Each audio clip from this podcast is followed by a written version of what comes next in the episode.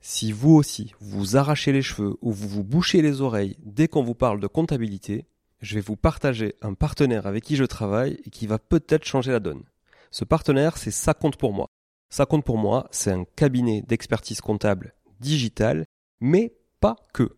Pas full digital. C'est un cabinet sur lequel vous avez un accès à un conseiller dédié, un comptable, un expert comptable dédié qui va vraiment vous accompagner de A à Z dans toute la constitution de votre société, mais aussi toute sa gestion, bien évidemment, de la comptabilité, du juridique, du social, du fiscal. Le tout grâce à une plateforme en ligne hyper intuitive qui vous permettra d'avoir en temps réel et en un seul coup d'œil l'état de votre comptabilité. Ça compte pour moi, c'est une vraie équipe hyper réactive qui vous apporte du conseil au quotidien dès que vous en avez besoin. Ils font aussi partie d'un groupe beaucoup plus gros qui s'appelle Compagnie Fiduciaire et grâce auquel vous pourrez avoir accès à un cabinet d'avocats, un cabinet de gestion de patrimoine et plein d'autres services à 360 degrés. Je vous invite à aller visiter leur site sans tarder, ça-compte-pour-moi.fr tout attaché. Et surtout, si vous voulez contacter, partagez le code MONEYTREE au chargé d'affaires parce que j'ai négocié pour vous un mois de comptabilité offert. Leurs tarifs sont hyper abordables et hyper bien placés, c'est sans engagement et les trois premiers mois sont satisfaits ou remboursés. Bref, je ne peux que vous conseiller de tester et vous serez franchement pleinement convaincu. Bonjour tout le monde et bienvenue sur Money Tree, le podcast qui vous parle d'investissement et de finances personnelles au sens large et sans tabou. Je suis Julien Calamotte, investisseur passionné et auteur du livre à succès S'enrichir grâce à l'immobilier. J'avais envie de partager ma façon d'investir, forcément, mais également de découvrir avec vous de nouvelles façons de faire fructifier notre argent. C'est pourquoi j'ai créé ce podcast pour y recevoir des invités qui nous partagent leur savoir et leurs expériences en toute simplicité. J'espère sincèrement que les échanges que je vais avoir avec l'invité du jour vont permettre d'enrichir vos connaissances autant que les miennes. Je vous souhaite une excellente écoute. Bonjour tout le monde, ravi de vous avoir encore une fois sur, euh, sur Moneytree aujourd'hui pour cet épisode, cet épisode dans lequel je reçois Adrien Giraud. Salut Adrien. Salut. Comment tu Ça vas? va? Ouais, très bien cette nouvelle année. Eh ben, impeccable, écoute, euh, tu as raison de le préciser, on, c'est la nouvelle année, donc on, on souhaite encore une fois une bonne année à tout le monde, à tous les auditeurs qui nous écoutent. On espère que vous avez passé de, de bonnes fêtes. Ça allait de ton côté Adrien, c'est bien passé? Ah Bah écoute, super. Euh, maintenant, je me prépare psychologiquement pour la- l'année 2023 qui, pour les investisseurs, euh, risque d'être un peu mouvementée. Exactement, c'est vrai. On va pouvoir s'en parler d'ailleurs hein, de, de ta vision des choses. Effectivement, toi qui investis quand même depuis pas mal d'années, euh, ta vision des choses sur 2023, on s'en parlera tout à l'heure euh, avec grand plaisir. En tout Ouais. cas, je suis, je suis content de te recevoir aujourd'hui sur le, sur le podcast. Euh, alors, un, premi- premièrement parce que euh, déjà tu, tu fais partie euh, des auteurs que j'ai lus, euh, de bouquins sur l'immobilier que j'ai lus. Donc, on en parlera après. euh, on en parlera après, notamment sur tes deux ouvrages autour de l'immobilier. Euh, tu fais partie aussi des, des gens euh, qui, qui, euh, dont je partage la vision des choses, euh, ce qui est ce qui est pas forcément euh, commun puisqu'on on voit quand même beaucoup de d'écoles d'écoles à cash flow, etc. sur euh, sur sur internet et autres réseaux et même dans les bouquins. Et c'est vrai que je trouve qu'on a un point commun là-dedans, c'est qu'on on aime aussi le patrimoine et on aime créer du patrimoine au-delà de au-delà de générer du cash flow. On pourra s'en parler. Et puis euh, aussi, euh, t'es je- je- t'es pas forcément très visible aussi sur euh, les- tes interventions, podcasts, etc. et autres. Et donc, je suis très content de t'avoir et euh, d'avoir un peu cette, euh, cette euh, exclusivité. C'est- Presque. C'est vrai que c'est un peu rare. euh, Le, le, mon temps est toujours un peu compté aussi, et, euh, mais ravi de partager. Enfin, en tout cas, je suis toujours prêt à, à donner des conseils. C'est vrai que souvent les gens n'osent pas demander ou euh, poser des questions, alors que je pense que quand on est investisseur, on est toujours prêt à partager euh, plein d'astuces finalement. Enfin, il n'y a, a pas forcément de secret. Moi, je suis toujours euh, open, euh, donc euh, je, suis- je suis ravi d'être là en tout cas. Bon, ben, très bien. Écoute, euh, je pense qu'on va partager pas mal de valeurs dans cet épisode, vu la teneur de ton parcours. Donc ça, c'est très chouette.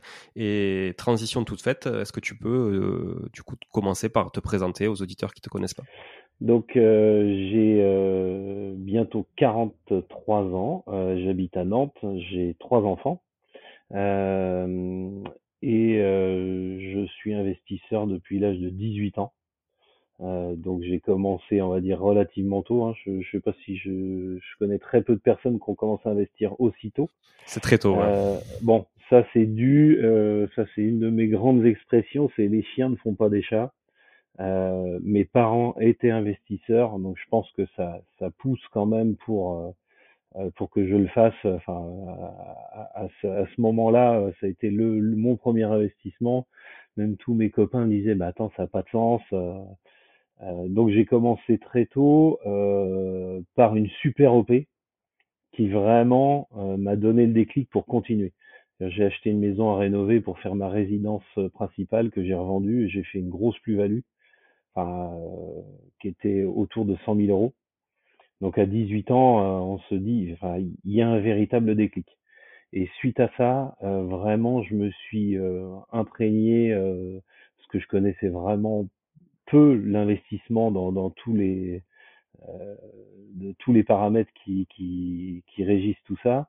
Et je me suis vraiment mis à fond dedans et j'ai investi non-stop d'ailleurs depuis en faisant euh, beaucoup d'erreurs euh, parce que euh, je m'étais pas mon, mon, point fort on va dire c'était pas la compta fiscalité tout ça.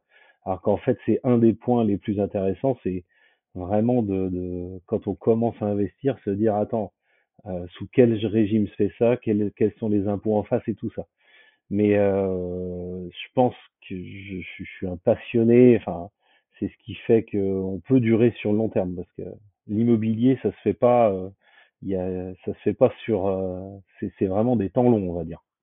Ouais, c'est ça. Ça demande pas mal euh, effectivement de résilience pour durer sur euh, durer euh, sur la longueur, quoi. Parce que oui, oui, il suffit pas d'acheter, un, il suffit pas d'acheter un appart et de penser que ça va rouler tout seul. Et ça, je pense que tu es bien placé pour nous en parler, quoi.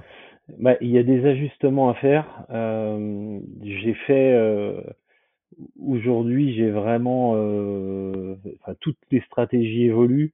Mais euh, vraiment, je me suis focalisé sur vraiment faire des biens que les gens veulent, la désirabilité.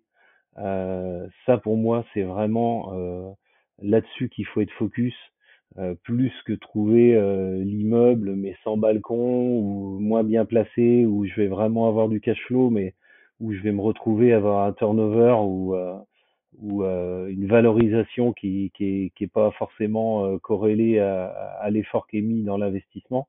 Euh, et ça, j'ai fait l'erreur de, d'aller sur des, des biens qui étaient trop trop sous cotés. Mais si un bien qui est sous coté, souvent, c'est, c'est qu'il est moins bien placé ou on s'en rend pas compte. Et j'ai eu du turnover, j'ai, j'ai été obligé de revendre quelques biens en cours de route pour vraiment me focaliser que sur du. Euh, là, je fais que du vraiment du top. Enfin, en tout cas, j'essaie. De la valeur sûre. Ouais. De la valeur sûre, maison avec terrain. Euh, moi, j'ai vraiment, enfin, j'ai plusieurs. Euh, alors, je sais pas si c'est le moment d'en parler, mais enfin, j'ai j'ai plusieurs euh, stratégies, on va dire, en parallèle. Euh, on va dire, j'investis à titre perso pour faire du déficit foncier. Donc ça, euh, c'est quelque chose qu'il faut maîtriser sur le bout des doigts et bien comprendre les tenants et les aboutissants. Euh, mais c'est relativement puissant en économie d'impôt et euh, si, on arrive à faire suffisamment de travaux, euh, ça, ça, ça, peut être vraiment intéressant. Je pense que c'est bien qu'on s'y arrête avant que tu nous parles de tes autres stratégies qui sont complémentaires du coup. Oui. Euh, qu'on s'arrête sur cette stratégie sur laquelle tu as démarré, je pense, justement, c'est la première que tu as utilisée, euh, du déficit foncier euh, euh, rattaché notamment à, la location nue, parce qu'on parle souvent de location meublée. Oui. Euh, et là, du coup, on est carrément à l'opposé, puisqu'on est, on est dans du bail nu, avec des conditions, etc., fiscales qui sont complètement différentes. quoi.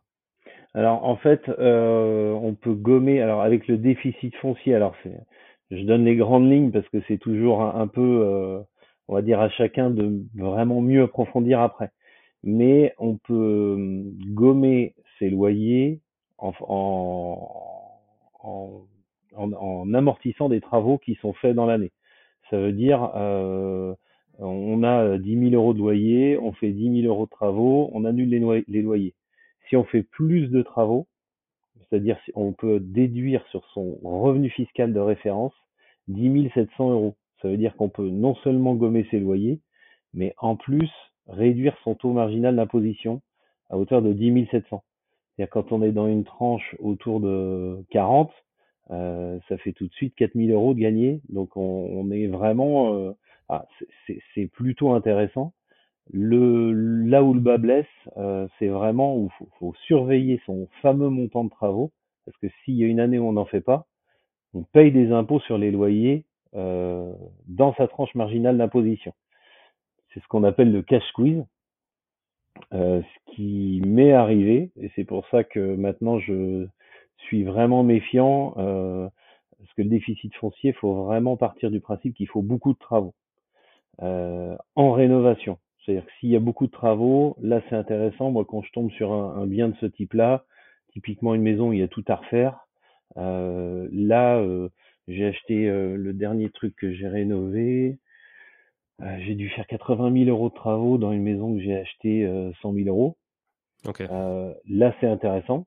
Donc tout de suite, je sais que je vais faire du déficit foncier avec, parce que j'ai besoin de redéduire au fur et à mesure sur les anciennes maisons que j'ai qui sont déjà amorties. et là où le bas blesse, c'est quand la banque ne suit plus parce que il faut toujours réacheter une maison ou autre pour faire des travaux. Euh, et on se retrouve, euh, quand la banque ne veut plus prêter, à ne plus pouvoir faire de travaux parce qu'on n'a pas pu acheter. Et donc, euh, c'est là où, on, quand dès que la, la mécanique s'arrête, où euh, le, le, ça peut s'emballer et devenir euh, assez toxique. Donc, parce que vraiment... Tes 80, pardon, je te coupe, tes 80 000 euros euh, de, de, travaux là dont tu parles, par exemple sur sur la dernière maison, euh, eux, ils sont reportables pendant combien d'années, euh, donc à, à, concurrence de 10 700 par an? Alors, c'est l'année où tu payes les travaux, euh, tu peux tu peux déduire les 10 700 de ton taux marginal d'imposition. Et le reste, tu peux tu peux le reporter? Oui. Ouais. Et en fait, moi, en général, je m'arrange toujours. Enfin, en même temps, je fais toujours des travaux. Euh, pour avoir les 10 700 tous les ans. Toujours minimum euh, chaque année. Ok. Voilà. Quitte à avoir, euh, souvent j'ai des biens où je suis à cheval sur deux années. C'est-à-dire que tu payes une facture en décembre, une facture en janvier, tu vas déduire 10 700, enfin, tes travaux plus 10 700 et les travaux et 10 700 l'année d'après. Et tout ce qui est en surplus euh, vient en déduction. Je crois que tu peux reporter ça, enfin tu peux repousser ça sur une dizaine d'années, mais Bon, ça va relativement vite. Enfin, moi, je suis, euh, euh, je sais plus combien il me faut par an, mais je crois que c'est 100 ou 120 000 de travaux, donc euh, je je sais plus exactement combien d'années je peux reporter, mais je me suis jamais posé là-dessus parce que je sais que moi, j'arrive juste à repousser d'un an, donc. Euh, ok, ok, ok. Euh, donc donc voilà. Après, la réflexion par rapport à ça, c'est peut-être un peu compliqué, mais pour moi aujourd'hui, après des années de, pratique et de réflexion, je pense que ce qui peut être vraiment top, c'est de d'acheter un bien, rénover, purger le fameux déficit, et quand le locataire s'en va ou s'arranger avec son locataire pour après passer en meublé. Et là, tu as une optimisation maximum du bien.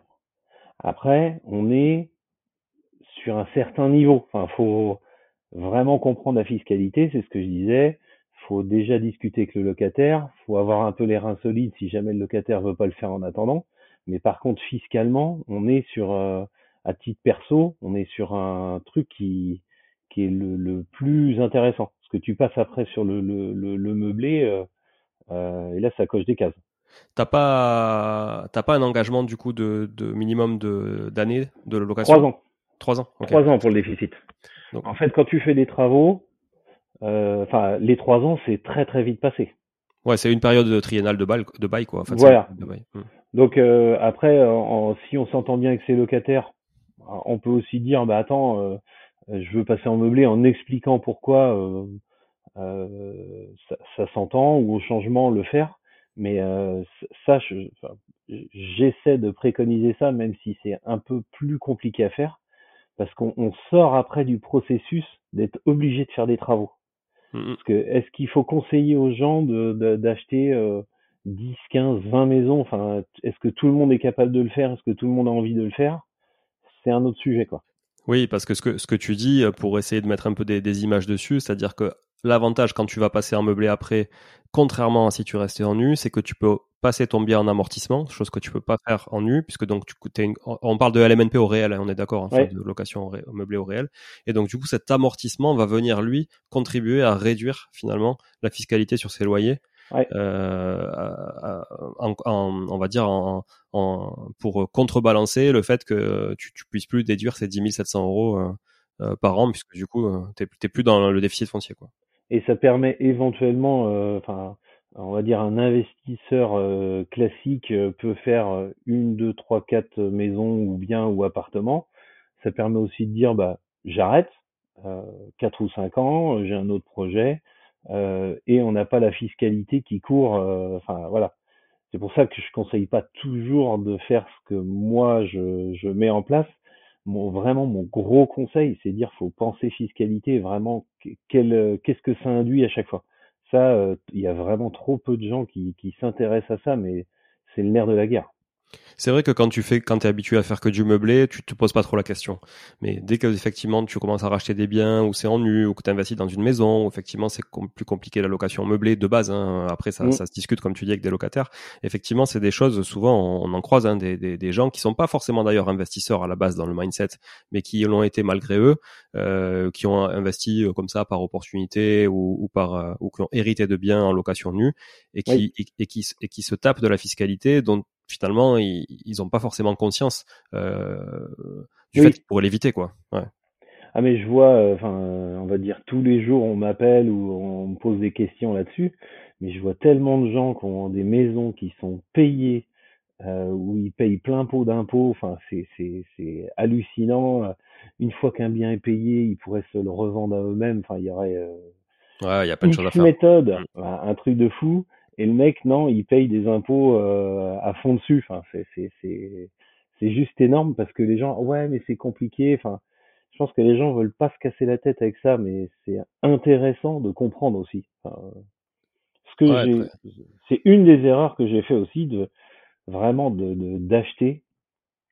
On proposait un truc, c'était intéressant, j'y allais. Euh, et vraiment un jour, je me suis dit, mais j'ai acheté des biens euh, où il n'y avait pas de travaux, euh, que j'ai loué en nu, enfin euh, des erreurs de débutant, mais parce que je m'étais pas intéressé à ça. Donc ça, bon, je recommencerai plus, je te promets. très très juste, c'est bien. Je compte sur toi. je, vais, veiller au grain. Mais euh, donc, donc, ça, c'était ta, première stratégie. Tu peux nous expliquer ce que bah, justement tu parlais de maison, quelle typologie de biens tu as pu acheter avec ça, dans quel type de ville aussi, et, euh, et, comment justement tu as amorcé tout ce patrimoine là depuis tes 18 ans? Alors, euh, déjà j'ai déménagé, euh, donc j'habitais dans une ville de 15 000 habitants jusqu'à mes 30 ans, on va dire à peu près, euh, où euh, j'étais. Alors moi j'avais une une SCI avec mon banquier et un agent immobilier. Ouais. Et en gros, je me souviens de ça dans ton bouquin. dans la ville, on était en concurrence contre un autre investisseur qu'on connaissait. Donc on était un peu les rois du truc, c'est-à-dire s'il y avait un gros truc qui sortait, euh, c'était lui ou nous. Donc même ça nous arrivait de nous appeler, de dire attends celui-là tu nous laisses ou euh, euh sauf que c'était euh, en fait patrimonialement, je crois que les, les prix de l'immobilier sont quasiment toujours euh, identiques dans cette ville. Et les, les, les, aléas de la vie ont fait que j'ai déménagé à Nantes. donc là où c'est vraiment différent sur plein de domaines. mais en fait, comme j'habitais à Nantes, je me suis mis à investir à Nantes et beaucoup moins dans l'autre ville où j'étais. Euh, et là, j'ai compris aussi aussi l'aspect patrimonial, parce que Nantes, ça s'est valorisé. J'ai fait des, euh, il y a il y a dix ans, il y a des choses que j'ai achetées. Enfin, euh, je sais plus, je crois que j'en parlais encore ce midi. On a acheté un studio 40 000 euros à Nantes. Enfin, aujourd'hui, ça paraît euh, impossible, alors que c'est même, mais c'est, on l'a vraiment fait parce que les prix ont doublé. Donc, euh, je pense que tout l'aspect patrimonial, ça c'est, euh, c'est, c'est, je pense que c'est ce qui est le plus puissant sur le long terme, plus que le, le éventuellement le cash flow ou même si on peut faire aussi des investissements avec du cash flow, mais c'est beaucoup plus compliqué sur des villes comme Nantes, voire euh, impossible. Où j'ai quelques biens, j'ai quelques affaires où je cite ça dans le livre où c'était des choses un peu sorties du contexte ou des coups de bol. Euh, euh, je sais plus la maison, j'ai acheté une maison 15 000 euros. Euh, juste à côté de Nantes. bon, c'était un, enfin un coup de chance. Je suis pas sûr que la chance soit. C'est, j'ai proposé d'acheter un bien à un voisin d'une maison que j'étais déjà en train de rénover. Donc, comme j'étais là et le mec avait confiance, il, je pense qu'il a eu confiance et voilà, il y, a des, il des affaires comme ça qui sortent. Mais euh, nous, tout ce qu'on a mis en place sur Nantes, c'est j'essaie de trouver maison, terrain, on va dire à un quart d'heure autour sur le, du, du périphérique nantais. Autrement, appart avec balcon. Aujourd'hui, je pense que les gens veulent un extérieur. Ça, c'est euh, euh, plus négociable. Il y a éventuellement un studio on peut, on peut éventuellement ne pas avoir de balcon sur un studio parce que c'est, souvent étudiant ou jeune travailleur. Euh, ça, ça se loue. Mais autrement, moi, je, le, je loue le plus cher possible. Donc, il me faut absolument euh, ce que tout le monde veut. C'est-à-dire, euh, enfin, les gens veulent une terrasse, ils veulent, euh, ils veulent vraiment ça. Donc, je me focalise vraiment là-dessus. Donc, ça, c'est un premier axe où on, va dire tous les ans, j'achète une, deux maisons ou euh, deux, trois apparts. Euh, ça, c'est un premier axe. Euh, et après, j'investis dans des locaux commerciaux et locaux tertiaires. donc ça, après j'ai une holding qui donc détient une SCI où j'investis avec, avec, ma femme, où on a acheté beaucoup de biens locaux tertiaires, on a acheté des antennes téléphones, on investit dans des, enfin, ce, genre de d'investissement là, c'est moins patrimonial. Par contre, ça se paye beaucoup plus vite. Sur, enfin, tout ce qui est pro, c'est 15 ans. Euh, donc ça, c'est aussi un avantage énorme. À 15 ans, tu arrives à, du coup, à. Parce que je me rappelle d'un truc dans ton bouquin euh, que, que, je, que je partage. Hein, euh, toi, dans, ta, dans tes critères de recherche que tu recherchais euh, par rapport à, on va dire, à la comparaison cash flow, tu cherchais un autofinancement sur 20 ans. Si je me dis pas de bêtises. C'est ce qu'il y avait écrit dans ton livre. Sur tout ce qui est maison, tu peux. Euh, locaux pro, tu peux pas emprunter sur 20 ans. Oui, mais du coup, est-ce que tu arrives à être en autofinancement à 15 ans sur des locaux pro? Ouais, alors de toute façon, c'est un peu le nerf de la guerre. Euh, et là, j'ai euh, changé un peu de stratégie, euh, on va dire depuis un an. tout ce que j'achète en pro, je fais six mois de différé. Parce que bon, aujourd'hui, je pense que, enfin, j'ai fait le deuil de, on est obligé de mettre un apport. Mmh. là, il n'y a plus trop, plus trop le choix. Donc en fait, en faisant six mois de différé, la banque bien souvent est ok. Euh, on récupère trois mois de caution plus six mois de différé. J'arrive quasiment à récupérer l'apport que je que je mets dans le bien. Euh, donc ça, ça fonctionne plutôt pas mal. Et même si j'ai un petit différentiel, euh, là le dernier truc que j'ai fait, c'est quoi Je crois que c'est du bureau. j'ai dû acheter 400 000 euros. donc 400 000, tu dois avoir 2005 de remboursement et j'ai 2003 de loyer en ayant touché tout le différé et la caution, euh, tu as du cash euh, sur ta SCI avant de, manger tout ce que tu as euh, en différentiel euh, avec l'augmentation des loyers qui arrivent. En fait, tout ça, ça se gomme et ça se, ça se, ça se fait tout seul en fait. Oui, sachant qu'en pro, en plus, tu vas refacturer absolument 100% des charges. Ouais. Donc, du coup, effectivement, euh, la comparaison cash flow brut, cash flow net, elle est, différente, quoi, qu'avec l'habitation. Mmh. Là, c'est pour ça. je pense qu'aujourd'hui, l'habitation, euh, on, poursuit la stratégie, on va dire, pour faire le déficit et euh, réduire la tranche marginale. Mais aujourd'hui, c'est vraiment plus les locaux pro où on avance, on va dire, plus fort. Donc j'ai une SCI avec ma femme et après j'ai plusieurs SCI on va dire l'avantage de la, de la holding, c'est qu'on a pris des parts dans d'autres SCI, parce que nous, on, va, on a un certain savoir-faire, euh, et on investit avec euh, des personnes euh, qui, eux, peuvent être un peu plus bankable, parce qu'à un moment donné, c'est que les banques doivent prêter, et on est monté sur des opérations à plus d'un million, qui couvrent sur 15 ans. Là, les augmentations de loyer, c'est euh, c'est de l'ordre de 3-4% euh, cette année. sur des loyers à 5-6 000, c'est énorme. ouais, carrément, carrément. C'est l'avantage du local pro, effectivement. Et puis en face, tu as des pros, donc euh, l'accueil d'une augmentation de loyer, c'est pas la même que euh, sur un particulier. Qui... le, le, le, locataire paye tout, mais vraiment, enfin, je pense que ceux qui savent, euh, euh, c'est énorme parce qu'il y a le, fameux article 606. Donc un local pro, euh, le propriétaire doit juste euh, s'assurer que la structure tient. Euh, donc ça, euh, le propriétaire doit payer ces travaux-là, mais on va dire si le bâtiment est prêt à s'écrouler, ça paraît logique. la toiture, si elle à refaire entièrement, c'est à la charge du propriétaire. Par contre, si jamais c'est uniquement l'entretien, une fuite ou tout ça, c'est aussi le locataire qui prend en charge.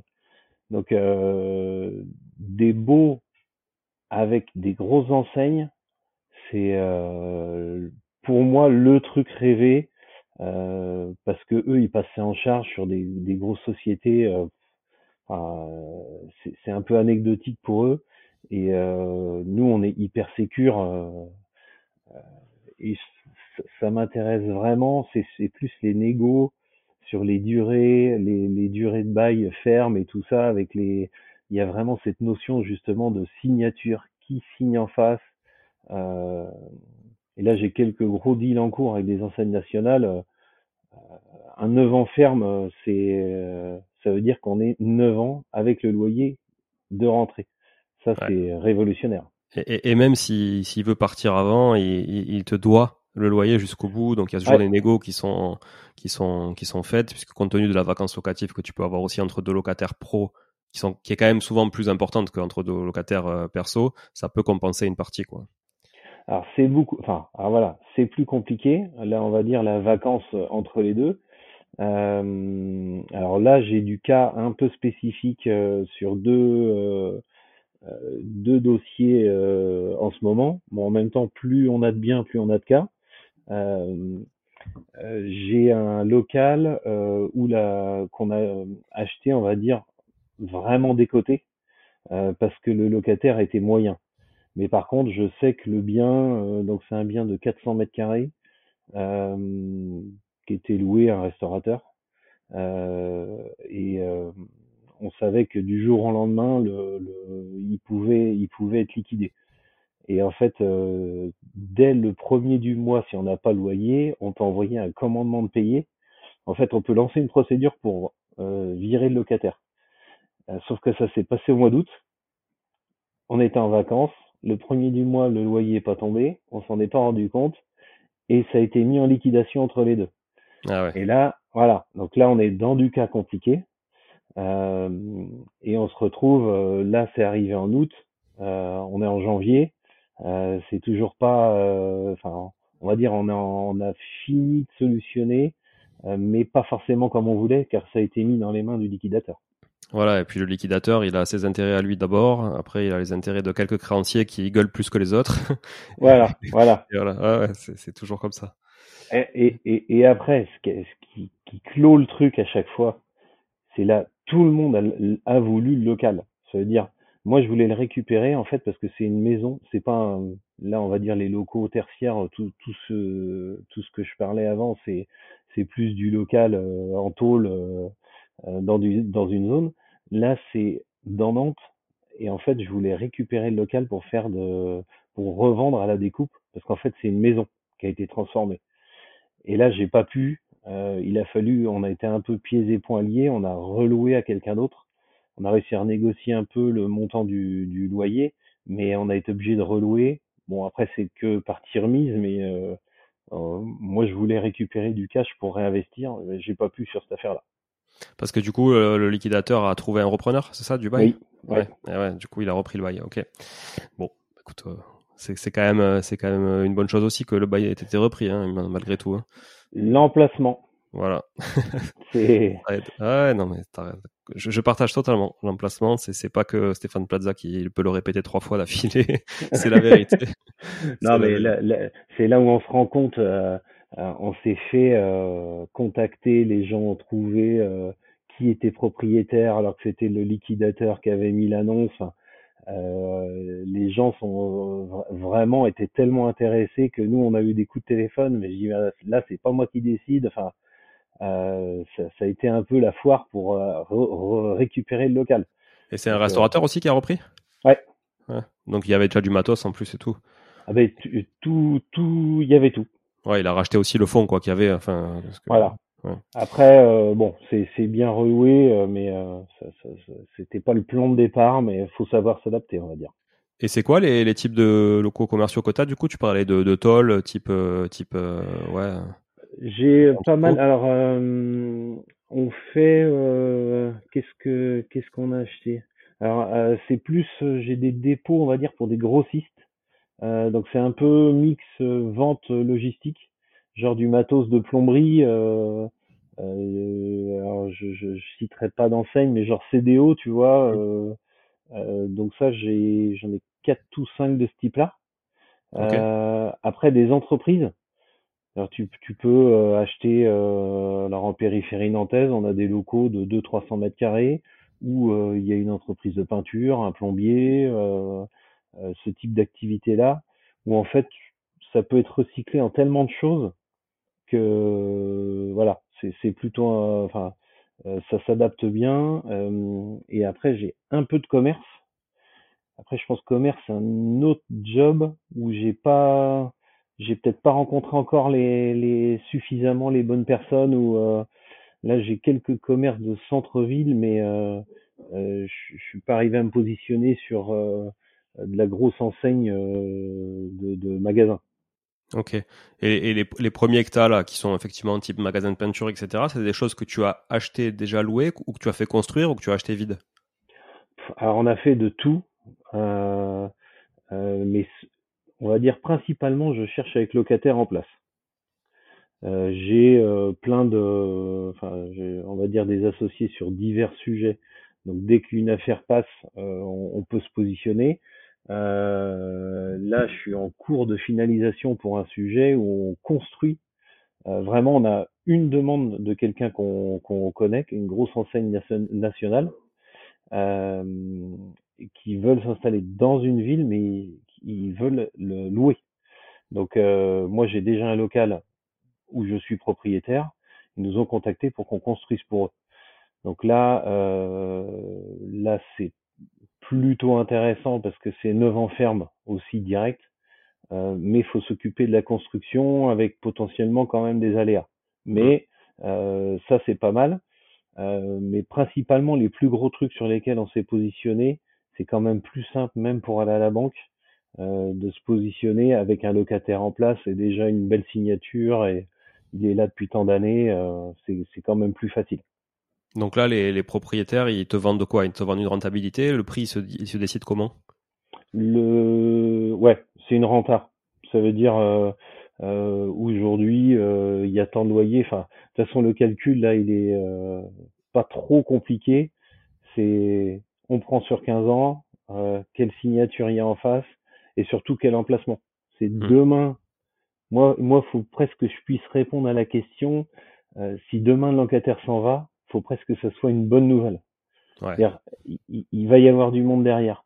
Parce que des locaux, on, en, on peut en trouver, mais euh, qui on remet, dans quel état c'est, c'est pas si simple. Enfin, euh, faut, faut vraiment se euh, réfléchir plus long terme, quoi.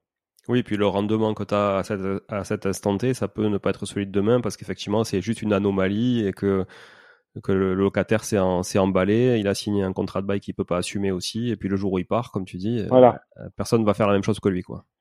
Euh, là, euh, c'est pareil, c'est des sujets en cours, mais euh, un bâtiment qui a, là, je suis sur un bâtiment qui a à vendre un million, mais le où la renta est juste, par contre, le loyer est vraiment sous côté et le locataire est super.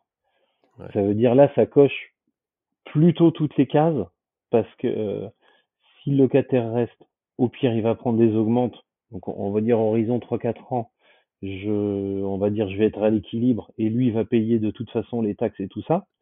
Euh, ou s'il s'en va, je pense que je peux euh, pas doubler, mais je peux augmenter le loyer de 30%. Donc ouais. ça, c'est euh, bon, voilà, c'est pour ça, mais comme c'est une bonne OP, je suis pas tout seul. Ouais, je comprends. je comprends. Faut aller lever de la dette. non, non, puis non, non, puis c'est, c'est, il y a, y a de la concurrence, quoi. Ah, il y a la concurrence en face, tu dis. Ouais, ah oui, ouais, je ouais, ouais, il y a, il y a, voilà, c'est, c'est, c'est, parce que forcément, l'enseigne est super, euh, le, le lieu est bien, enfin, quand tu te dis, euh, sur le papier, c'est rêvé, donc, euh, bon, ça, ça, ça, bataille un peu. Ouais, d'accord, je comprends. Mais on verra bien, hein, enfin, je, le, le, nombre d'affaires qui doivent se faire et qui tombent à l'eau et une autre qui repart, enfin, je pense que c'est un peu le quotidien et toi, ça doit être pareil euh, d'investisseur. Hein, enfin, ah bah c'est sûr qu'on peut pas on peut pas tout avoir. Au début c'est un peu frustrant, après on commence à s'y faire et puis après on est conscient que c'est le quotidien comme tu dis.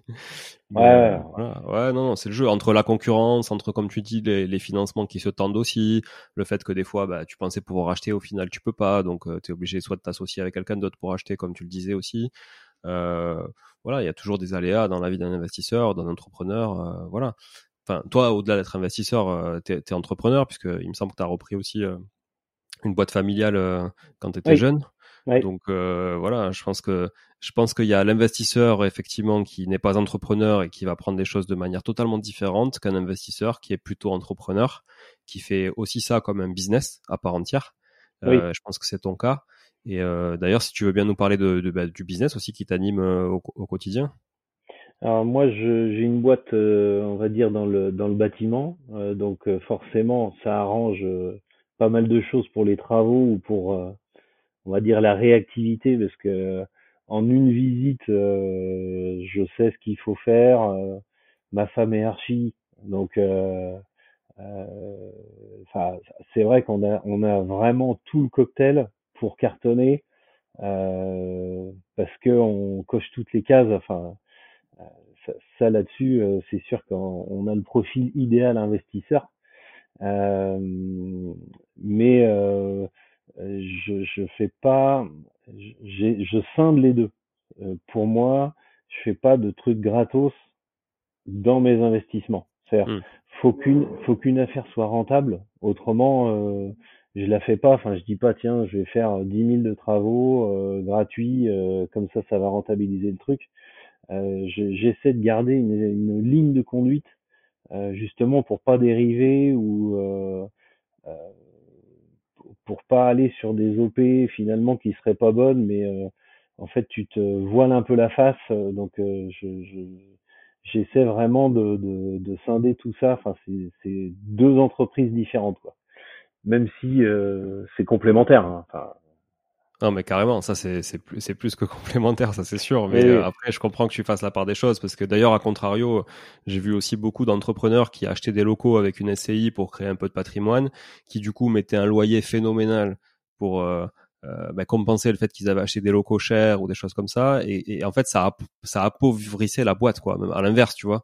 Là, ça, c'était, c'était même plus bénéfique pour eux au final, quoi. Il valait même mieux louer. Enfin, voilà. Et, et c'est vrai qu'il faut faire vraiment vraiment gaffe quand t'as un peu euh, les deux pieds dans le même euh, finalement dans le même bateau quoi. Alors que le nerf de la guerre, c'est que la boîte tourne. Hmm. Parce que les banques, là aujourd'hui, alors euh, conjoncturellement, je pense 2023, on est en face quand même de de plusieurs choses qui se combinent. Et aujourd'hui, les financements, je pense, vont être beaucoup plus compliqués à aller chercher. Euh, donc la banque elle regarde le dossier dans sa globalité et ça, euh, euh, si la boîte tourne pas, je pense que les, les, les, emprunts pour les OP à titre perso, ils suivront pas non plus quoi. parce que là les taux, ça, ça, ça, change quand même la donne au niveau investissement. Non, mais carrément, je suis, je suis tout à fait d'accord avec toi. Moi, j'ai déjà commencé à le ressentir effectivement depuis quelques mois. Euh, ça se tend, ça peut se détendre un peu peut-être en début d'année, parce qu'effectivement en fin d'année, en plus ils sont vraiment resserrés quand même, euh, euh, en dehors des taux qui augmentent, ils ont quand même mmh. resserré aussi, parce que bon, les objectifs étaient faits, etc. Donc c'est vrai que c'était plus simple aussi de, de, de, laisser voir venir. Peut-être ça va se redébloquer en, en début d'année, mais ce qui est certain, c'est que ce sera beaucoup plus difficile. donc du coup, il y aura moins de concurrence. Parce qu'on revient à ce que tu disais tout à l'heure, il y aura aussi peut-être moins de concurrence. Les gens qui ont du cash vont être privilégiés puisque forcément dans les crises, c'est toujours ceux qui ont le plus de pognon qui, qui s'en sortent le mieux, et, qui, peuvent saisir les opportunités mieux que les autres. Donc ça c'est certain. Oubliez le 118% euh, sans apport avec trois ans différés euh, dans une ville de 3000 habitants. ça, ça, c'est mort pour les banques. On peut faire le deuil. voilà. c'est mort pour les banques, à moins vraiment d'avoir 0% d'endettement et d'être très très bon en, en, pouvoir de conviction auprès de la banque. Mais euh, c'est vrai que non, non, je suis d'accord avec toi. 2023 va être un peu difficile. Euh, malgré tout, il y a des opportunités qui vont, euh, qui vont, qui vont se présenter. Je pense à tous les investisseurs qui seront sérieux et solides. c'est ce qu'on dit. Et donc du coup, faut, faut quand même pas, pas lâcher l'affaire et rester, rester alerte sur le sujet. Mais toi, tu le vois.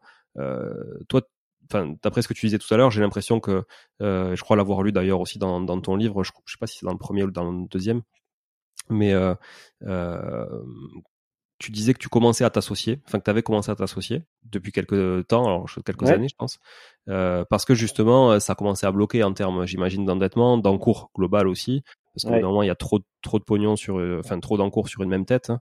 Moi je vis à peu près la même chose, donc je te euh, voilà, je pense que je pense euh, parler un peu pour tous les deux, mais est-ce que tu peux nous expliquer justement comment tu as structuré tout ça? Tu parlais de SCI, est-ce que tu as des SAS aussi? Comment tu comment tu structures tout ça avec avec tes associés? Alors euh, déjà, pour, je pense pour en revenir avant à la conjoncture, euh, moi je suis toujours d'un naturel optimiste. Euh, pour moi, les taux qui remontent, ça, ça inquiète tellement de monde qu'en fait, oui, voilà, ça va réduire la concurrence. Après, le nerf de la guerre, c'est vraiment avoir les emprunts et aussi que les vendeurs comprennent que les prix doivent descendre. Et aujourd'hui, on n'est pas encore au moment où euh, et ça, pour moi, je réellement, je pense que septembre, euh, septembre qui vient, euh, sera peut-être, on, on, arrivera peut-être à ce fameux point de bascule où les prix commenceront peut-être à redescendre, même si euh, ce sera pas forcément des mauvais emplacements ou quoi que ce soit, hein, mais c'est que là, avec un taux, après jusqu'à combien vont monter les taux, ça c'est l'autre débat euh, pour moi, ça ne montera pas non plus de façon euh, exponentielle parce que le plus gros endetté, c'est l'État. Donc, euh, je mmh. pense qu'il risque de sonner la, la, la, la, fin de la partie, même si soi-disant ils décident rien. je pense qu'à un moment, ils vont dire stop parce que eux ne pourront plus payer. Enfin, nous d'ailleurs. Donc, est-ce que ça passera les 4% Je sais pas. Euh, mais par contre, c'est sûr que l'activité va, va, ralentir. Euh, d'où les opportunités pour les gens qui savent lever des fonds.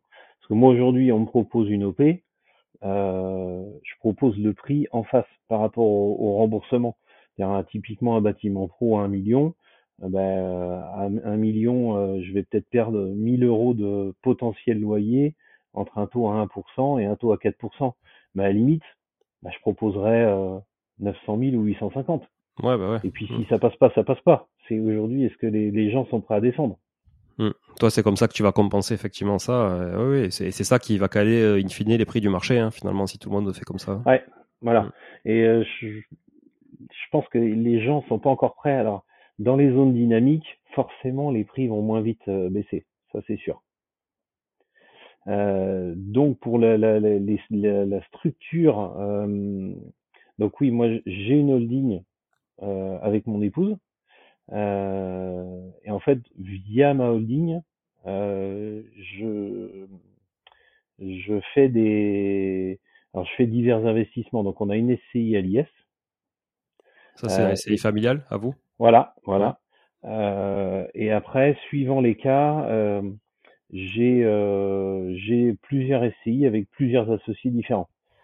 Alors, après, c'est suivant les opérations. Euh, euh, on y va avec tel et tel, euh, tel et tel associés. Euh, après, il y a des SCI où on a de la trésor. Là, il y en a une où on a vendu un bien parce que on louait et le locataire voulait absolument acheter. on a rentré 150 000 de, de cash. On l'a laissé dedans. du coup, avec 150 000, tu relèves un million mmh, tout de suite.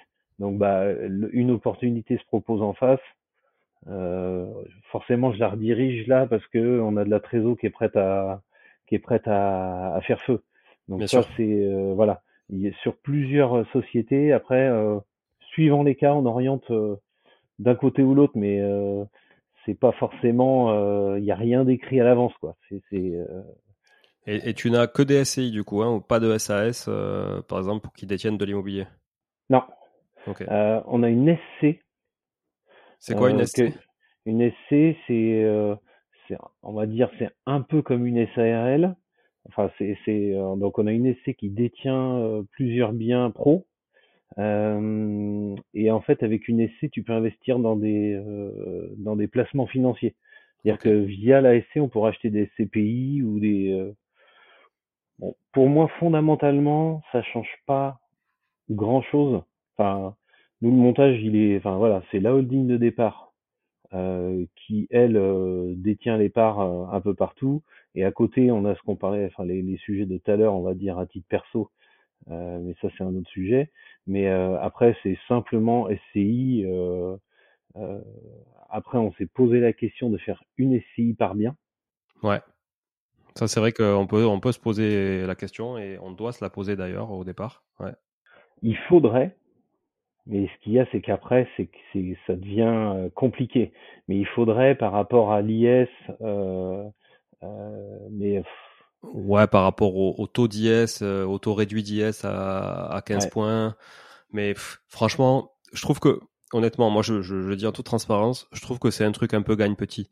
Parce que euh, quand tu commences à avoir beaucoup de patrimoine avec beaucoup de biens, euh, tu vois, qui régénèrent quand même des loyers sur une SCI, franchement, euh, si c'est les, euh, les, les 10 points de différence d'IS qui posent un problème sur, euh, sur 30 000 balles, c'est, enfin, tu vois, je veux dire, je pense que le projet, il est, le sujet, il est pas là. Après, c'est sûr, si tu as effectivement deux, trois biens et que tu t'optimises à fond trois SCI plutôt que d'en avoir qu'une, voilà, mais là, je pense qu'au point où t'en es, à mon avis, nous, c'est une SCI, on va dire, par associé. Ouais, voilà. le comptable, au départ, nous dit, tiens, ça serait peut-être pas mal. J'ai dit, ouais, mais c'est qu'on n'en finit plus. Euh, alors c'est presque drôle, mais euh, j'en ai marre de choisir des noms de SCI. Rien que pour ça. non, puis en plus tu vas, en plus, tu sais quoi, en plus tu vas, tu vas quand même relaisser, je sais pas combien tu payes de comptable, mais bon, peut-être entre 1000 2000 balles par an à un comptable pour la tenue de la tenue des comptes d'une nouvelle SCI. Tu vas repayer des, une CFE, tu vas repayer des, enfin pour le siège, tu vas, tu vas repayer plein de plein de frais fixes d'une boîte et in fine tu vas pas économiser tant que ça hein, finalement. Bon après ça, le, alors évidemment le comptable avait calculé que c'était intéressant, mais bon lui je pense qu'il avait quand même ah un bah, petit... lui, et lui il a son intérêt aussi c'est certain.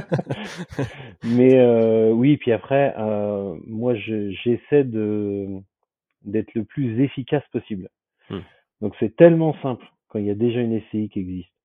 T'achètes un bien, t'y vas, elle est là, euh, les comptes sont déjà ouverts, tout est prêt. Euh, s'il y a de la trésor, comme je disais tout à l'heure, on, on, y va, on se pose pas de questions. Enfin, mmh, mmh, mmh. c'est fait. Euh, et moi, je privilégie ça plus que vraiment l'optimisation à l'euro près. Au final, ça, ça, ça, change rien. Enfin, je pense que quand tu as fini de payer ton crédit, parce qu'en fait, une SCILIS, même nous, tout ce qu'on a, on arrive à générer un peu de trésor, mais on va dire l'apport repart tout de suite euh, dans d'autres projets. Donc, euh, on est, c'est pas demain où je vais payer euh, de l'impôt, et le jour où je vais payer, c'est que j'aurai revendu le bien, et là, ça sera plus la question euh, des des 15 premiers. Du taux réduit, voilà, on n'en sera plus là. Donc, c'est un peu le constat qu'on a. et au final, maintenant, je fais presque, c'est, on fait tellement ça par réflexe tous les investissements que moi je veux pas je veux pas me prendre la tête. On fait, je préfère faire euh, que de vraiment tout optimiser et, faire chier tout le monde pour recréer un truc et puis si ça enfin voilà, c'est c'est faut faire simple efficace. Ouais, je, je, je suis d'accord avec toi Adrien.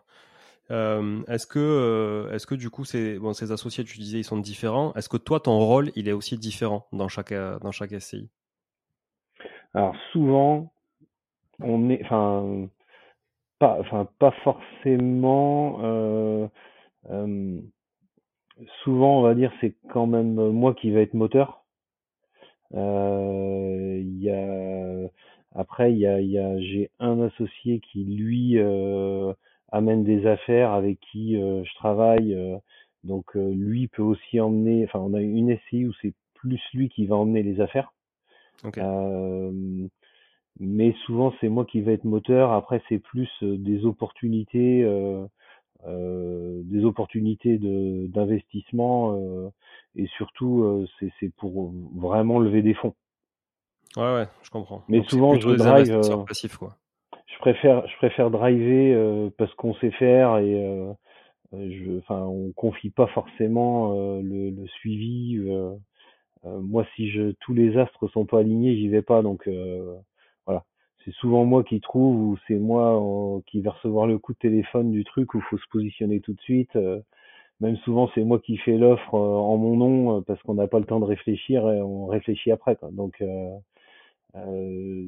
après, j'ai des SCI où on gère pas la compta, tout ça, parce que c'est un autre associé qui s'en occupe. Euh, mais fondamentalement, oui, on a à peu près toujours le même rôle dans le truc. C'est moi qui suis un peu l'instigateur ou euh, c'est moi qui négocie le, le, le, projet. Ok, et toi, du coup, tu, euh, tu, comment vous gérez la ventilation du capital? Vous la gérez parce qu'il y en a qui apportent de l'argent, du coup, et qui, qui apportent des fonds propres pour aller lever de la dette. Toi, tu apportes plutôt du temps. Comment vous arrivez à calibrer tout ça? Alors, moi déjà, de principe, ce que je fais, euh, si on est trois, on fait 33% chacun. Peu importe euh, qui, qui, met quoi en fonds propre Ouais, parce que si, euh, si on fait un truc tous les deux, euh, je te file 20% parce que j'ai mis 40 000 balles dans, dans la SCI, à un moment donné, tu es inférieur. T'es, t'es, pas, je pense que il, va se passer, il y, y, a un phénomène où on se dit, bah non, moi je suis minoritaire dans le truc, on n'est pas à part égale. Enfin voilà. Pour, pour éviter ce ressentiment, euh, je je me pose pas de questions à dire euh, euh, on, on, fait tel et tel pourcentage. En général, je fais vraiment on est il y en a où on est deux, trois, quatre. bah si c'est quatre, c'est 25 et c'est. C'est équilibré quoi. Ouais. Je me je me pose vraiment pas de questions là-dessus. Euh, on, on, est, on essaie d'éviter ça vraiment tout de suite. après, celui qui apporte des fonds, c'est celui qui était incapable de trouver une affaire. Hmm. Donc, euh, euh, lui, il apporte des fonds en disant, bah voilà, c'est ma contribution. Après, c'est pas la peine de compter sur moi pour euh, le reste. donc, je pense que ceux qui emmènent des fonds sont contents de le faire parce que ils n'auraient jamais pu avoir accès à, à, à ce type d'affaires. Donc, quand c'est comme ça, euh, ça, ça, roule. Après, le, le, sujet du moment, c'est euh, comme on gère pas mal de choses et que c'est ma femme, on va dire, qui est un peu à la gestion quotidienne, euh, c'est qu'est-ce qu'on, est-ce qu'il faut qu'on facture quelque chose ou comment on fait? Parce qu'on a un temps fou à passer. Enfin, on y passe du temps parce qu'on gère vraiment au quotidien le truc. On, on prend pas d'agence pour gérer parce que pour moi, euh, euh on sait mieux le faire. C'est des gros investissements, donc un, un, locataire qui te lâche 70 euh, 000 par an, euh, tu peux pas le, enfin, faut le soigner ou s'il appelle, faut s'en occuper tout de suite. mais c'est un peu c'est un peu compliqué à, calculer combien de temps passer, est-ce qu'il faut prendre un pourcentage. voilà, je suis en train de réfléchir à ça en ce moment. et, et d'ailleurs, toi, sur ton agence, je sais pas comment vous gérez euh, ces sujets-là ou euh, quelle est l'approche toi quand tu as un investisseur qui te qui, qui, veut que tu lui fasses du clé en main, euh, toi comment tu vois les choses, comment tu fais?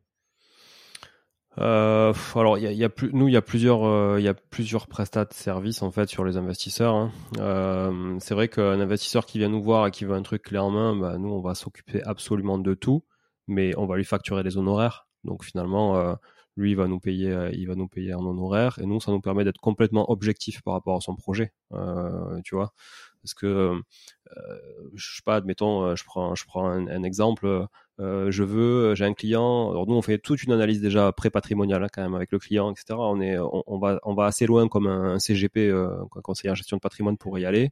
Euh, donc, on fait une bonne introspection de ses finances personnelles, son rapport à l'argent, etc. Et à partir de là, on va, on va définir un horizon d'investissement et des objectifs d'investissement qui vraiment correspondent à, à lui à son couple éventuellement, à sa famille, etc. et à partir de là, on a, on a défini des hypothèses d'investissement avec des rendements plus ou moins différents ou une rentabilité à moyen long terme différente selon les objectifs. Et puis on va se mettre en chasse d'un bien et on va gérer les travaux s'il y a des travaux à gérer, donc mettre en concurrence les artisans éventuellement enfin toujours même, euh, et puis aller jusqu'à l'ameublement et la déco pour lui livrer vraiment le truc main. Et après, on propose aussi évidemment de la gestion locative qu'on fait à la manière d'un investisseur et pas à la manière d'une agence euh, traditionnelle. Euh, c'est-à-dire qu'on a l'habitude de gérer des, des, des, locataires pour nous. On a l'habitude aussi que les locataires nous contactent le week-end et le soir. Donc si tu veux, on n'a pas une hotline qui est ouverte de 10h à 17h et fermée entre midi et 2. Voilà, c'est pas, c'est pas voilà, c'est pas l'état d'esprit. L'état d'esprit, c'est euh, proposons des services dont on se servirait euh, nous-mêmes, quoi. Voilà. Et c'est vrai que moi, j'ai jamais fait gérer, euh, pour être très franc, euh, j'ai jamais fait gérer des des biens locatifs qui nous appartenaient à des à des tiers, parce que comme toi, je trouve qu'il n'y avait pas forcément de valeur ajoutée. Euh, par contre, il y a des gens qui sont quand même obligés de le faire, ceux qui habitent notamment loin, oui. qui habitent pas sur place. Et pour eux, ben nous, on aujourd'hui, on, on, veut proposer cette offre de gestion locative qui correspond à quelque chose qui est attendu par des investisseurs et qui, est qui apporte vraiment une vraie valeur, quoi. Parce que si, si c'est si juste pour transférer des appels ou dire euh, bah, votre locataire il veut que vous fassiez ça, bon, il n'y a pas vraiment d'intérêt, quoi. Voilà. Euh... moi, moi aujourd'hui, oui, je pense que de ce que moi je vois. Euh, euh, pour un pourcentage de 4-5%, euh, euh, envoyer les loyers et euh, envoyer une boîte plein pot quand il y a des travaux à faire. Mmh pour moi, c'est vraiment c'est du pognon foutu en l'air. et même, je pense, le rendu vis-à-vis du locataire, il, il, est nul. Enfin, enfin ça me paraît. C'est juste être un passe-plat en fait, tu vois. Voilà. C'est tout. Il n'y a, y a, pas, il y a rien, il y a rien. Et pour moi, les emmerdes, je pense, dans, euh, avec ce type de, de gestion-là, euh, quand il y en a une, euh, c'est le proprio qui est obligé de la gérer. Enfin, le, mm. ponctuellement, il va gérer, mais enfin, ça, voilà. Donc moi, j'ai, je préfère qu'on gère nous. bon, déjà, on fait quand même des un gain, et c'est vraiment géré au quotidien. Enfin, les gens, quelqu'un, s'il faut réagir, on réagit, mais on sait bouger quand faut bouger et, en fait faut faut qu'on puisse croiser tout le monde dans la rue. Ça, Exactement. Exactement. ah, mais ça, ça là, tu prêches un convaincu. Euh, pensons toujours long terme. Euh, en fait, tu, tu, te rends compte dans la vie, mais quand tu avances dans la vie, évidemment, quand tu as 20 ans, tu t'en rends moins compte. Quand tu avances dans la vie, souvent, tu te rends compte que tu revois des personnes que tu pas vues depuis 10 ans, 15 ans, etc., qui aujourd'hui peuvent t'apporter des choses, ou toi, tu peux leur apporter des choses. T'avais même pas idée, il y a 10 ans auparavant, que ça pouvait être le cas, quoi. Et ça, franchement, c'est, c'est, voilà. Et si, si t'as déconné dix ans auparavant, le mec, il s'en souvient dix ans après. Et, pas que lui, tout son entourage aussi à qui il a raconté l'histoire, etc. Non, ça, je suis d'accord avec toi. Il faut être intègre, honnête avec les gens, quitte à louper des affaires, quitte à gagner moins d'argent euh, à court terme, quitte à, quitte à faire des concessions. Mais putain, ouais, c'est clair que c'est quand même le long terme, c'est, c'est la base du business, quoi. Ah, ah, là, j'ai acheté un, un, un, bien il y a 4-5 mois. Euh, c'était euh, une agence euh, immobilière, enfin une, une agent immo qui était proprio du bien, à qui j'avais acheté quelque chose il y a 10 ans. Ah ouais.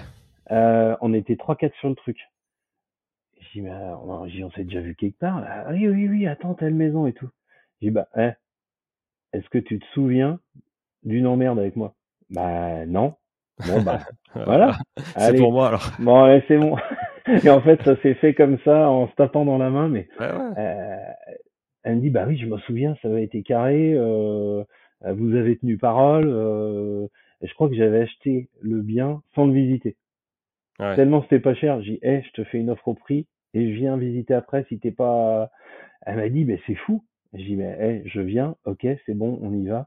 Et ça l'avait un peu marqué et euh, j'ai réussi à avoir le bien parce que j'étais fiable. Et en fait, moi, tout mon fondement, c'est la fiabilité. Si je donne parole, je ne reviens jamais dessus. C'est jamais arrivé. Même, même si, même si des fois, bah, ça peut te porter plus préjudice et que des fois, tu as envie de le faire, hein, mais parce que c'est plus, plus avantageux pour toi, mais au final, bah, tu tiens, tu tiens bon et effectivement, euh, je pense que ça paye. Ça paye pas tout de suite, mais ça paye plus tard. Ah, j'ai une anecdote euh, pro euh, qui là se retrouve euh, année après année. Alors, euh, quand j'étais tout jeune, je bossais le week-end euh, dans des, on va dire, des abattoirs.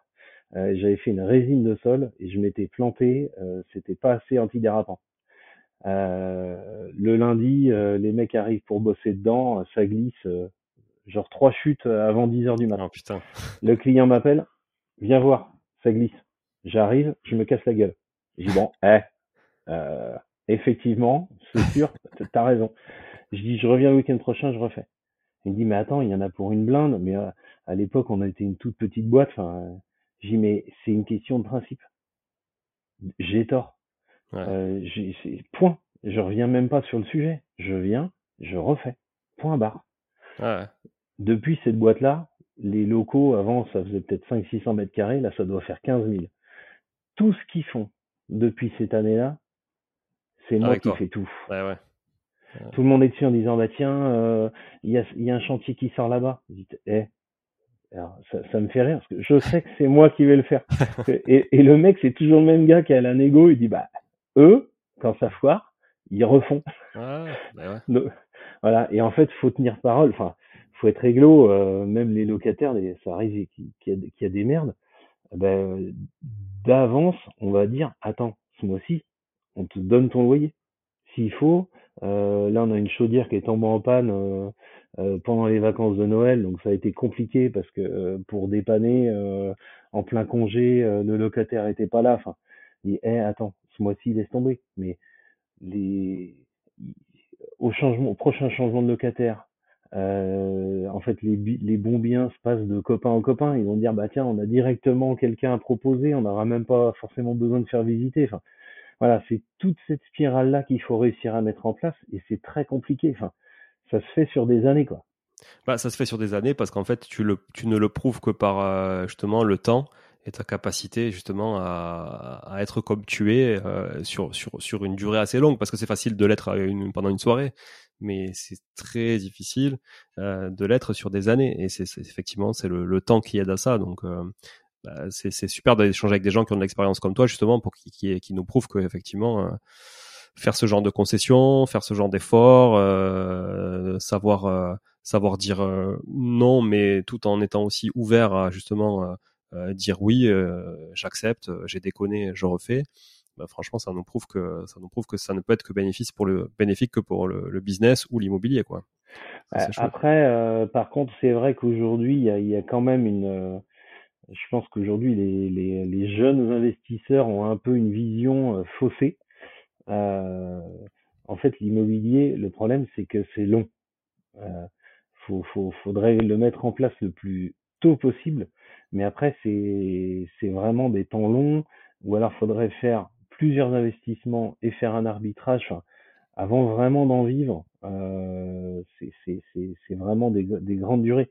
Après, on, crée de l'argent en mettant juste un apport, ou même on a fait X emprunts sans apport. Enfin, donc c'est énorme en enrichissement. Enfin, y aujourd'hui, il n'y a pas d'autres euh, méthodes euh, aussi euh, impressionnantes, mais euh, ça peut pas se faire en six mois, quoi.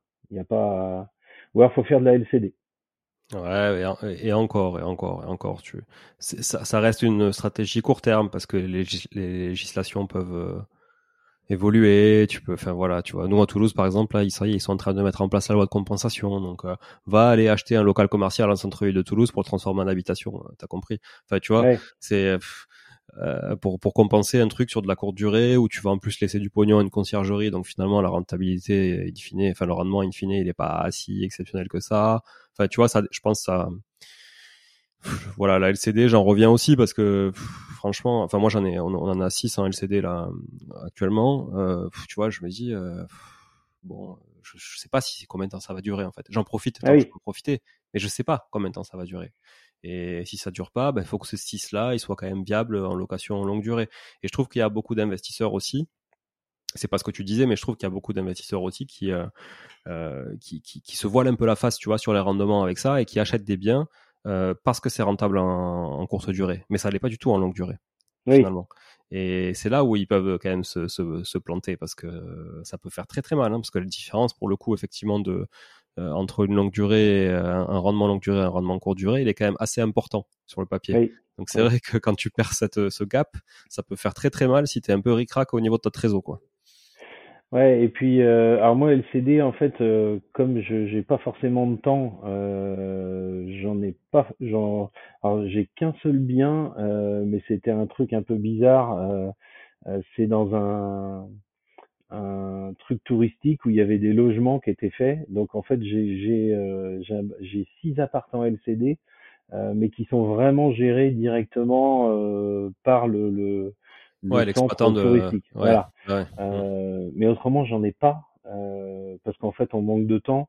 Moi, j'ai toujours plus privilégié, on va dire, l'accumulation que de prendre un bien et essayer de l'optimiser au max.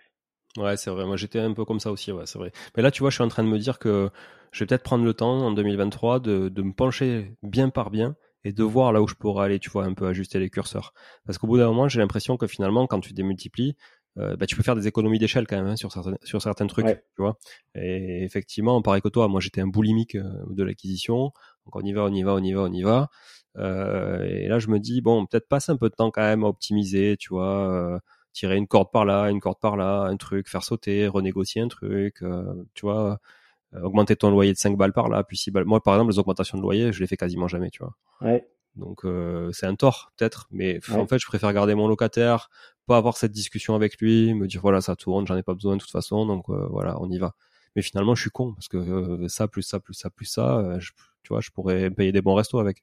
Je m'a- je m'attendais pas à te dire ça, mais oui, t'es con. Euh, en fait, euh, alors nous, on n'augmentait jamais. Euh, et un jour, ma femme me dit, mais attends, eh, quand il y a un problème, les gens appellent, on y est, on s'en occupe. Mm. T'as un service, allez, on augmente à date anniversaire à chaque fois. Il n'y a jamais personne qui dit quoi que ce soit. Et mine de rien, mais ça fait, c'est sur le tout, c'est énorme. Ah ouais. Enfin, c'est, c'est, c'est 5 balles, 10 balles, 20 balles. Euh, mais ça y va. euh, et en fait, tu as aussi tes assurances qui augmentent. Euh, mais on compense en augmentation lo- en augmentant les loyers largement ça. Mais euh, là, depuis deux ans, on a reviré de bord là-dessus. Mais euh, pff, euh, franchement, euh, j'en ai pas un. Alors, il y avait un, un logement qu'on avait acheté avec locataire en place où il y avait trop de charges. On a augmenté et le, le, le, le locataire a dit bah, faites-moi l'état des charges. Enfin, on a été obligé de diminuer, on a été un peu perdant, mais on, voyait le truc venir. Mais euh, allez, en, en deux trois ans, on aura ré- régulé ça. Et euh, mais sur le sur le lot global, euh, franchement, fais-le. Personne ne dit rien. Mais faut être réglo. J'en doute pas, mais c'est pour ça qu'il faut que je m'y penche. Euh, je, des fois, j'ai passer de trop de trucs. Euh, C'est comme euh, au départ, euh, il y a quelques années là, les, les, tu vois, les états des lieux, tout ça, j'étais pas du tout regardant. J'étais trop, franchement, trop flex là-dessus, tout ça. Maintenant, je pardonne plus rien, absolument plus rien. Tu vois, je veux dire, on, me l'a trop fait à l'envers, quoi. J'ai, voilà, donc maintenant, je j'hésite pas du tout à, à ponctionner la caution, à même en demander au-delà de la caution quand c'est nécessaire et tout. Je les lâche pas, quoi. Ouais, mais euh, après c'est euh, oui justement c'est l'optimisation euh, bout par bout. Euh, c'est vrai que 5 euros on se dit euh, bon euh, Ouais. c'est que dalle, mais Mm. au final là avec l'inflation euh, c'est des augmentes alors qui sont plafonnés mais trois et demi.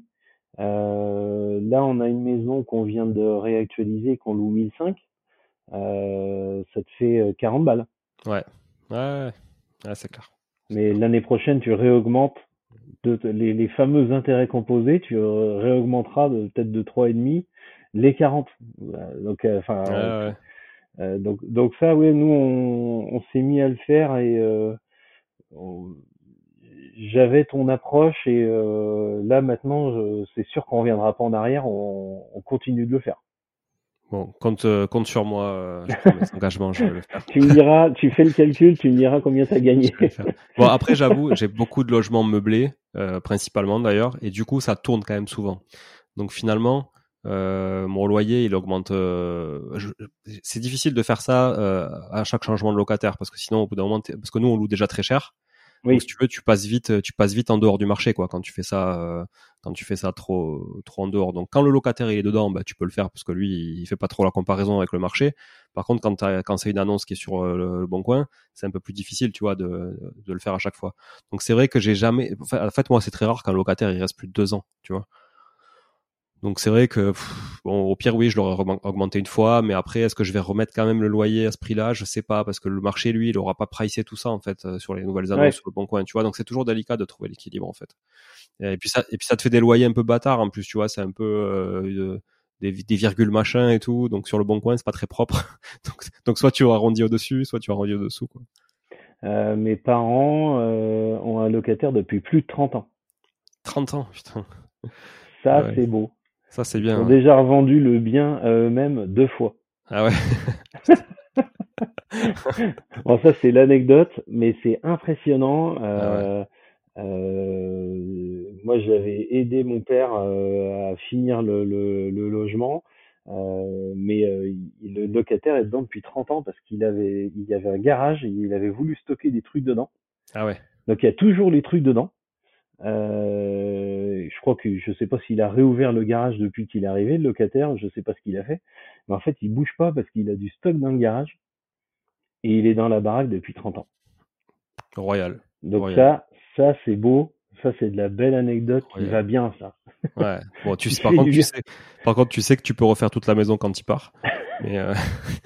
non, parce que le mec il bricole, il fait des ah travaux en plus. Ah, je pense qu'il va falloir quand même changer le carrelage. Hein, non, mais au pire, euh, 30 ans, euh, s'il faut, euh, voilà. Ouais, tu refais tout. voilà.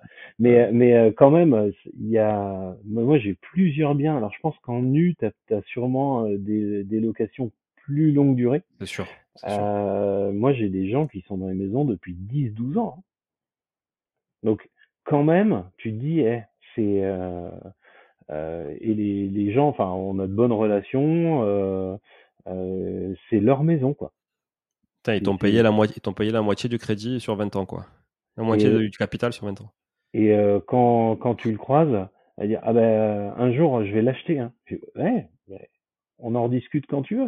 Et en fait, les gens, il y a, y a, une catégorie de gens qui n'achèteront jamais. Et est-ce que c'est bien ou pas bien? Enfin, peu importe. C'est pas le, Enfin, le, mec investit peut-être dans autre chose, enfin, peu importe. Mmh Mais à chaque fois, c'est souvent les, les, le locataire est toujours un peu revanchard envers, envers le propriétaire en disant je vais l'acheter un jour. Et, et, si un jour tu veux, franchement, enfin le mec qui a passé 10-12 ans dedans, euh, s'il proposait un prix correct, euh, à la limite, euh, enfin, on serait pas vache parce que ça, ça, si ça pouvait les permettre d'aider à être propriétaire, pourquoi pas? Enfin, c'est rigolo, mais mais il faut savoir qu'il y a des gens qui restent quand même très longtemps. Hein. Ouais, ouais, non, mais j'en doute pas. Hein, sur des, c'est clair, sur des maisons, sur du nu, c'est sûr que ça s'y prête beaucoup plus, quoi. Ouais. Bon, Adrien, ça fait euh, un peu plus d'une heure. est-ce que tu, j'ai envie que tu nous parles quand même de tes deux bouquins? Ouais. donc le le premier bouquin, il date de en 2019, c'est ça? Alors 2018, euh, et là je suis en train de le euh, remodifier parce qu'en fait il y a des choses qui ont changé depuis. Euh, donc là l'éditeur m'a contacté il y a six mois pour me dire attends faut le remettre au bout du jour. Donc je pense qu'en septembre de cette année il va il va ressortir réactualisé. Euh, il y avait surtout, enfin il y avait quelques trucs, dont notamment euh, euh, j'avais fait du, j'expliquais tout un montage en faisant du Pinel, en construisant soi-même.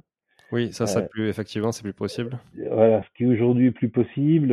Enfin, j'ai réactualisé pas mal de choses parce que j'ai changé ma vision aussi en en en, en quatre ans, quoi. Donc euh, mais ça, ça c'était, enfin le premier livre c'était un peu un défi parce que j'étais pas un, à quelqu'un de scolaire ou de donc c'était vraiment rigolo de se dire un jour tiens je vais écrire un livre donc moi je, je, je suis rentré un soir euh, euh mais je pense que c'était dans la période où euh, j'étais un peu dans le marasme avec le cash squeeze avec les la, la, la banque qui m'avait un peu freiné et j'ai dit à ma femme faut que ça arrive à personne d'autre j'écris un livre ma femme me dit oh là là attends qu'est-ce que tu, c'est quoi encore le truc? Donc bon, j'avais, senti que j'étais un peu tout seul sur le dossier, euh, donc j'avais écrit ça euh, tous les soirs, un peu sur mon téléphone, dans les toilettes, ah avant ouais. de prendre ma douche. Ah ouais.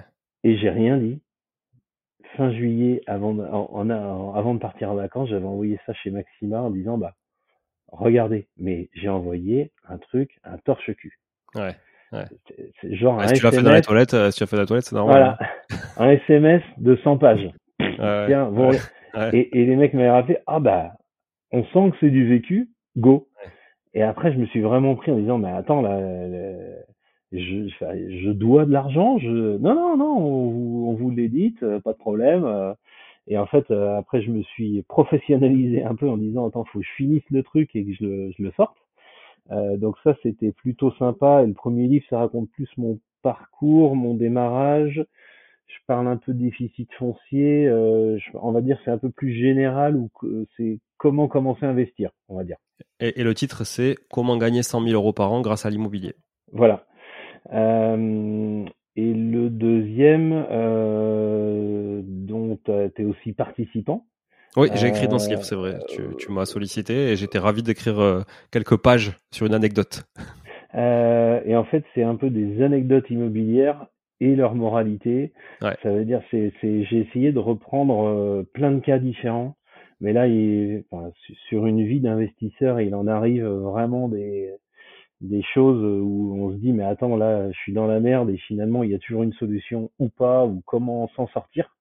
Ouais. Euh, et donc là, j'ai vraiment repris euh, toute une partie de ce qui m'est arrivé, mais euh, j'ai pris les pires cas euh, possibles. Donc là, ça, ça vend pas du rêve pour moi.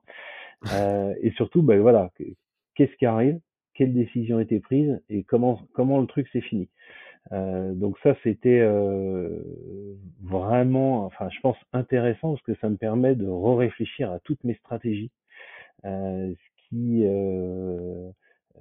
c'est- aussi, c'est pas le, fait d'écrire le livre, c'est qu'en même temps, je me dis, mais attends, mais là, ça, c'était vraiment bien, faut, faut, faut qu'on actionne là-dessus. Enfin, voilà, ça, ça permet de se réviser ses objectifs, euh, euh, de se réviser ses objectifs. Donc, celui-là, j'ai mis plus de temps. Euh, le confinement m'a aidé un peu Ouais. parce que j'avais démarré, mais j'avais pas trop de temps. Et en fait, je suis resté trois semaines. Euh, je- j'ai pas arrêté longtemps, mais euh, je suis resté trois semaines à la maison et tous les matins, je m'y mettais un peu parce que euh, toi, je sais pas combien d'heures t'as passé pour écrire ton livre, mais euh, Ça prend du temps. Euh, je moi, je l'ai fait pendant le confinement aussi pour euh, éviter de tourner en rond le week-end.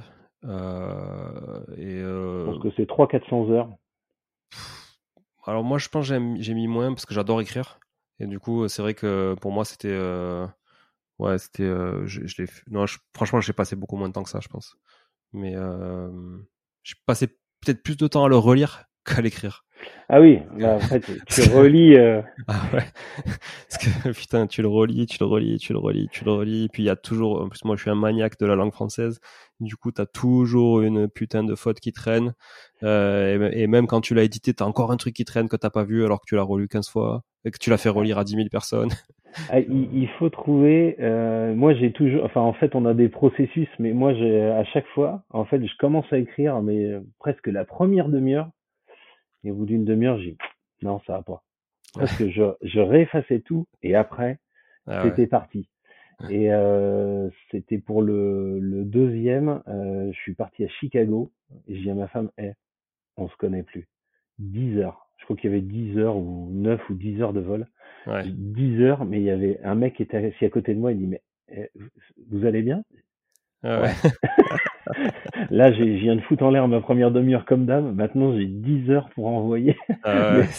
Le mec, il a pas lâché jusqu'à l'atterrissage. Tu, tu, finis. Et, et là, tu, mais quand, t'es quand je suis lancé, en fait, euh, là, on pourrait parler euh, 10 heures, quoi. Enfin, Ah ouais, c'est c'est vrai ça. c'est- c'est c'est tellement une passion que. Mais il faut trouver du temps. C'est ça le plus euh, compliqué. Exactement, exactement. Et ça permet de réfléchir aux stratégies. Et ce deuxième livre, il s'appelle Comment gagner grâce à l'immobilier locatif. Voilà. C'est ça. Ouais. Euh, et donc vous trouverez effectivement euh, des anecdotes dont parlait dont parlait Adrien, puis vous trouverez aussi des anecdotes de Alison Junglin, de mémoire, de Nicolas oui. qui est, qui est passé d'ailleurs sur le podcast au tout début, donc dans les premiers épisodes, vous pourrez le retrouver. On avait fait un épisode sympa sur la retraite silencieuse et la colocation. Euh, Alison aussi, j'ai reçu sur le podcast il y a quelques quelques semaines, donc vous pouvez, je sais plus le numéro du, de l'épisode, mais vous pouvez la retrouver. Euh, qui avait écrit aussi dans ton Gilles Grimm. Gilles Grimm, euh, le, le, le, père fondateur de l'immobilier en France. voilà, euh, euh, qui est quand même un personnage. Euh, je l'ai eu au téléphone. là, c'est c'est faut être prêt. Hein, ouais. non, non, mais eh, en, en, même temps, ça reflète le bonhomme. Ouais. ouais. Hyper carré ok, ça, ça, ça, ça, ça. Enfin, je pense qu'en affaires, euh, euh, je sais plus, j'ai regardé une vidéo de lui euh, l'autre jour sur YouTube où il achète un appart en direct. Euh, ça m'a vraiment rappelé le coup de téléphone que ah oui, je l'ai vu cette vidéo. euh, L'agent immobilier se fait violer quoi. Ouais, ouais. Eh, le chèque, tu le prends, il est dans ta main, on est d'accord? Allez, go, vas-y. euh, non, mais c'est aussi, je pense, entre investisseurs, enfin moi ça m'a voilà d'être en contact avec toi, même euh, Alison, euh, euh, Maud et Laurent. Euh, ah oui, Maud et Laurent avaient écrit aussi. Ouais. Voilà. Et ça, ça, euh, ça nourrit aussi. moi, j'ai toujours besoin de challenge et ça, ça, pour moi, c'est aussi intéressant. Bon, de toute façon, tu dois venir, à... tu devais venir à Toulouse. On devait enregistrer cet épisode euh, pendant les vacances, ouais. mais pas venu, donc du coup, on le fait à distance. Mais euh, il faut que tu viennes à Toulouse, euh, qu'on se voit, euh, pour qu'on se voit et qu'on essaie de voir effectivement euh, ce qu'on peut faire ensemble aussi sur Toulouse ouais. ou sur Nantes d'ailleurs. Hein. Ouais, pas de voilà. souci. Bon, pas de problème. Bon, en tout cas, merci beaucoup Adrien pour tous ces échanges. C'était très chouette. Je pense que c'est un épisode, un des épisodes les plus longs que j'ai fait. Et puis on aurait pu encore, comme tu dis, en parler 10 heures, mais on est obligé d'arrêter. C'est, c'est. Désolé. Hein. Non, mais après, c'est, c'est l'avantage aussi d'avoir des, des, des, invités qui ont, qui ont pas mal de vécu et d'expérience. Donc, je vous invite quand même à lire, évidemment, même si vous avez écouté l'épisode euh, et que vous connaissez maintenant presque toute la vie d'Adrien, mais lisez ces bouquins. Euh, c'est vraiment, sont vraiment intéressants. Puis si vous appréciez vraiment ce que ce que je peux faire moi, partager ma vision des choses, de l'investissement, vous devriez aimer celle de celle d'Adrien qui, euh, qui qui vraiment euh, est en phase avec euh, la mienne, même si on a des parcours qui sont totalement différents et des façons d'investir qui sont aussi différentes. Mais en tout cas, l'objectif à terme est, est, est, souvent le même.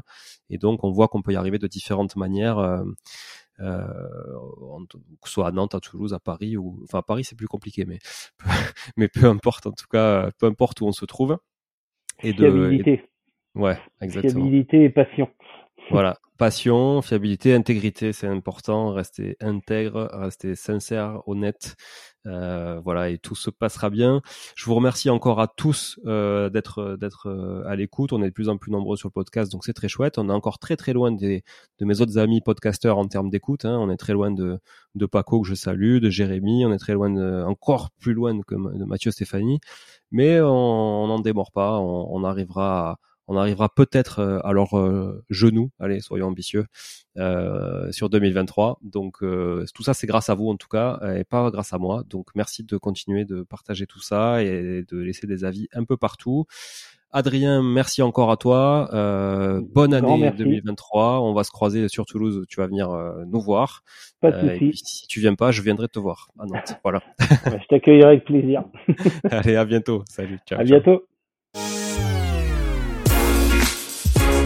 Bon, si vous êtes là, c'est que vous avez écouté jusqu'au bout et a priori, l'épisode vous a plu. Si c'est bien le cas, n'hésitez pas à le partager autour de vous. Notez ce podcast sur Apple Podcast et Spotify en laissant un commentaire 5 étoiles. Je ne vous le répéterai jamais assez, mais c'est grâce à vous que ce podcast vit aujourd'hui et peut continuer de vivre en vous proposant un contenu toujours plus qualitatif. Merci encore. Je vous retrouve très vite sur un nouvel épisode de Money Tree. En attendant, je vous souhaite la meilleure des réussites dans vos projets et un bon enrichissement. À très bientôt.